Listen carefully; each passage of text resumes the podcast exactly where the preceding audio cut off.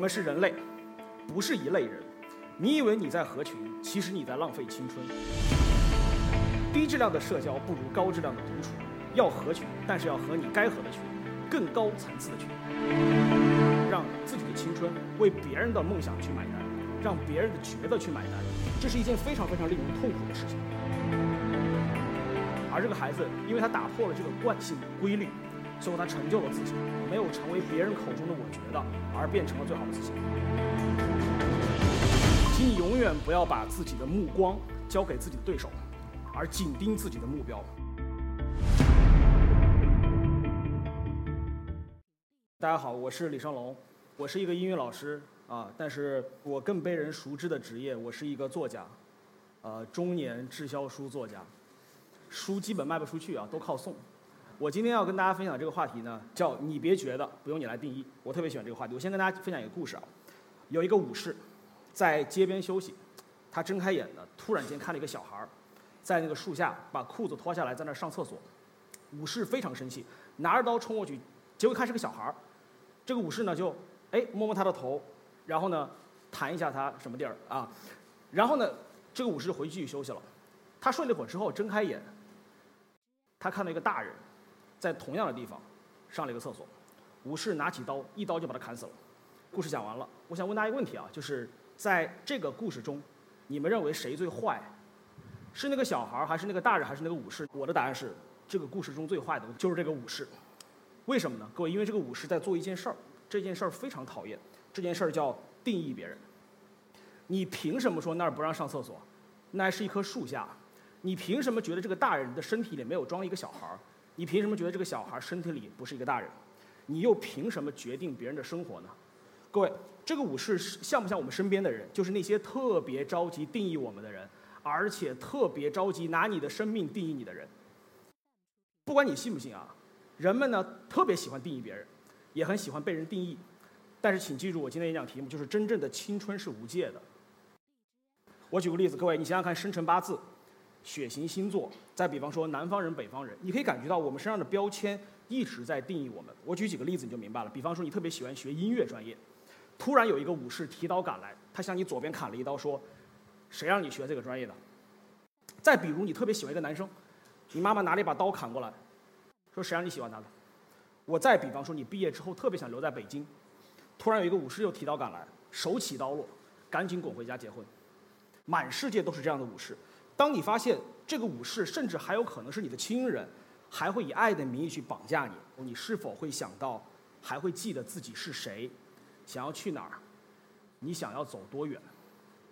今天分享两个小故事，来分享一下我们身边是如何破除这些武士的故事。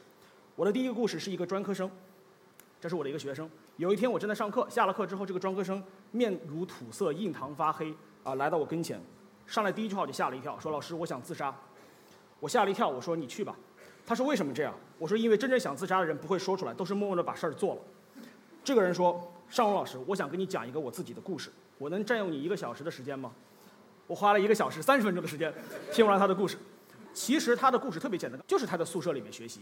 然后他每次回到宿舍，这些学生就这些同学就打击他，哎，就说风凉话，他觉得特别痛苦，他就问了一个问题，他说：“龙哥，你觉得我是不是不合群呐？我特别特别的不合群，怎么办呢？”各位，他的室友觉得他应该合群，可是他不想合群。你有没有过这样的痛苦和难受呢？但是特别巧，他遇到了我。我是干嘛的呢？我有一个我自己独立的鸡汤啊，给大家念一遍。我们是人类，不是一类人。你以为你在合群，其实你在浪费青春。低质量的社交不如高质量的独处。要合群，但是要和你该合的群，更高层次的群。啊，这个男孩子啊，听完热泪盈眶。在我的这个鼓励下，这个孩子呢，没有被别人口中的“我觉得”废掉。他天天天天去图书馆上自习，在这种夜以继日的学习、背单词、做真题的这种状态下，这个孩子最后专升本成功。两年之后，这个孩子考上了北京师范大学的研究生。他打破了自己的界限，他的青春没有为别人的梦想买单。各位有没有发现，我们身边经常有这样的人，就是让自己的青春为别人的梦想去买单，让别人的觉得去买单，这是一件非常非常令人痛苦的事情。而这个孩子，因为他打破了这个惯性规律，最后他成就了自己，没有成为别人口中的我觉得，而变成了最好的自己。我也要分享我自己的故事。我从小到大听到最多的话就是尚龙，我觉得你应该怎么怎么样。大家注意啊，当一个人说我觉得你应该怎么怎么样的时候，其实是非常可怕的。我本科读的军校，我记得我上军校第一天，每个人穿一样的服装，剃一样的发型，人和人之间是非常像的。后来呢，我非常不喜欢这样的这种生活，于是我把自己关在一个房间里面去练习英语口语，每天学习，练到最后精神有点错乱，直到今天我特别感激那个时候的奋斗。但是我记得有一天我的班长给我讲了一句话，他说：“李尚龙，以后我们毕业之后是要下基层带兵的，我觉得你学英语没有用。”后来我参加了演讲比赛之后，我记得在一个呃央视的一个舞台上，我讲完演讲讲得非常爽，因为我那一年是唯一一个非英语专业参加了这个演讲比赛的。我刚下台，有一个长相非常猥琐的人，就问我：“小伙子，你讲的非常好，长得也不错，有没有考虑加入新东方？”我当时没听过新东方是干嘛的，我以为是那个厨师烹饪学校。我说我这一生最讨厌的就是呃当厨师。他说不是，我们是搞英语教育的。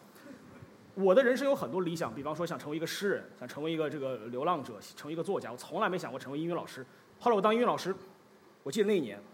我的领导让我选择教什么课，我说我想教四六级考试，我们领导都很崩溃，说为什么呢？我说因为四六级考试特别简单，不用动脑子。于是我尝试了做了很多事儿，比方说我偷偷背了很多课，甚至啊，我开始偷偷的回家开始写作文，呃，每天我把今天想到的东西全部写下来。其实那个时候写的很差，但是我坚持写日记。呃，每天我们九点钟从新东方下了课，我回到家呢，在一个租的房子里面就开始写作，我写了整整四年。这四年没有停下来，我看了书，看了电影，就开始写，练习这种自己的笔头子。直到有一天，我发现我的文章越来越火，我们领导开始找我说：“我觉得你应该好好当老师。”哼，我说好，因为别人不给你发工资了。回头，我一度呢就不写东西了。但是，我被这样的话禁锢住之后非常可怕，因为突然有一天，我跟石雷鹏老师我们发现，一个几百人的教室里面竟然只坐了几个人，他们说这是大班。我吓了一跳，因为线上教学在一五年对线下教学的冲击是非常非常大的。我们突然间发现一个特别大的教室，我们原来讲笑话，那个笑话是此起彼伏，这边笑完那边在笑。后来我们面对四个同学在一个大教室的时候，我们一个笑话都不敢讲，因为讲完之后三个人就看着你，另外一个人哼。这个时候我们都遇到人生特别大的瓶颈，但特别巧，就在这个时候，我的微博后台有一个编辑给我发信息，说尚龙，你的文字写得非常好，你想不想出本书？我当时都疯了，我说我才二十多岁，我不想写回忆录。他们说你不写作太可惜了，你这么好的文笔为什么不写呢？我说呢，我是有原则的，我什么时间做什么事儿。他说我可以给你先结算四万块钱的稿费，我说那也行。于是我写了这本书，叫《你只是看起来很努力》。这本书写的非常好，就是说非常好啊。而这四万块钱其实帮我们度过了难关。就这样的，我开始努力写作。我慢慢的也明白写作是怎么回事了。呃，当然写作，呃，写小说和写李白刚说的公众号是完全不一样的。写作需要你坐下来，写作不是争点击率，写作是从心，是要表达灵魂深处的温度。突然有一天，我发现好好当老师的话没了，取而代之，在我的呃微博、微信后边，突然间多了好多这样的声音啊，李尚龙，我觉得你要好好写作。他们觉得我写的不好。还有人说，我觉得你是个作家，就应该好好写作。可是我依旧没有听这样的声音。二零一五年，我跟石雷鹏老师、尹岩老师，我们重新创业，三个老师，我们把线下几千块钱的课打包到线上，制作了一百九十九块钱最好的四六级系统班、考研系统班。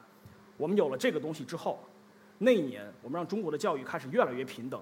考虫得到了 D 轮融资之后，最重要的是我们实现了自我。我们从一个老师、作家，慢慢的变成了一个创业者。回到刚刚那个故事啊，如果我在树边施肥，我像那个大人一样，我突然看到一个武士拿着刀走过来，我会做什么呢？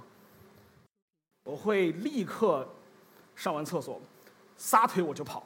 我边跑我跟他说，没有说这儿不让上啊，你也可以试试，挺爽的。我是亿万富翁，我摊牌了。可是为什么我要跑呢？因为我来这儿是干什么的？我非常清楚，我不是来被人砍的我是要完成我自己要做的事儿永远不要把自己的目光交给对手而紧盯自己的目标。直到今天我依然不算很成功但我总算把那些我觉得你应该怎么样的人弄蒙圈了因为他们现在谁也不知道我接下来要干嘛谁也不知道该怎么定义我。所以最近呢我被问到最多的问题是这样的。你下一步你到底到底想干啥呀？我觉得借今天的演讲我要告诉大家我的前方是星辰大海谢谢。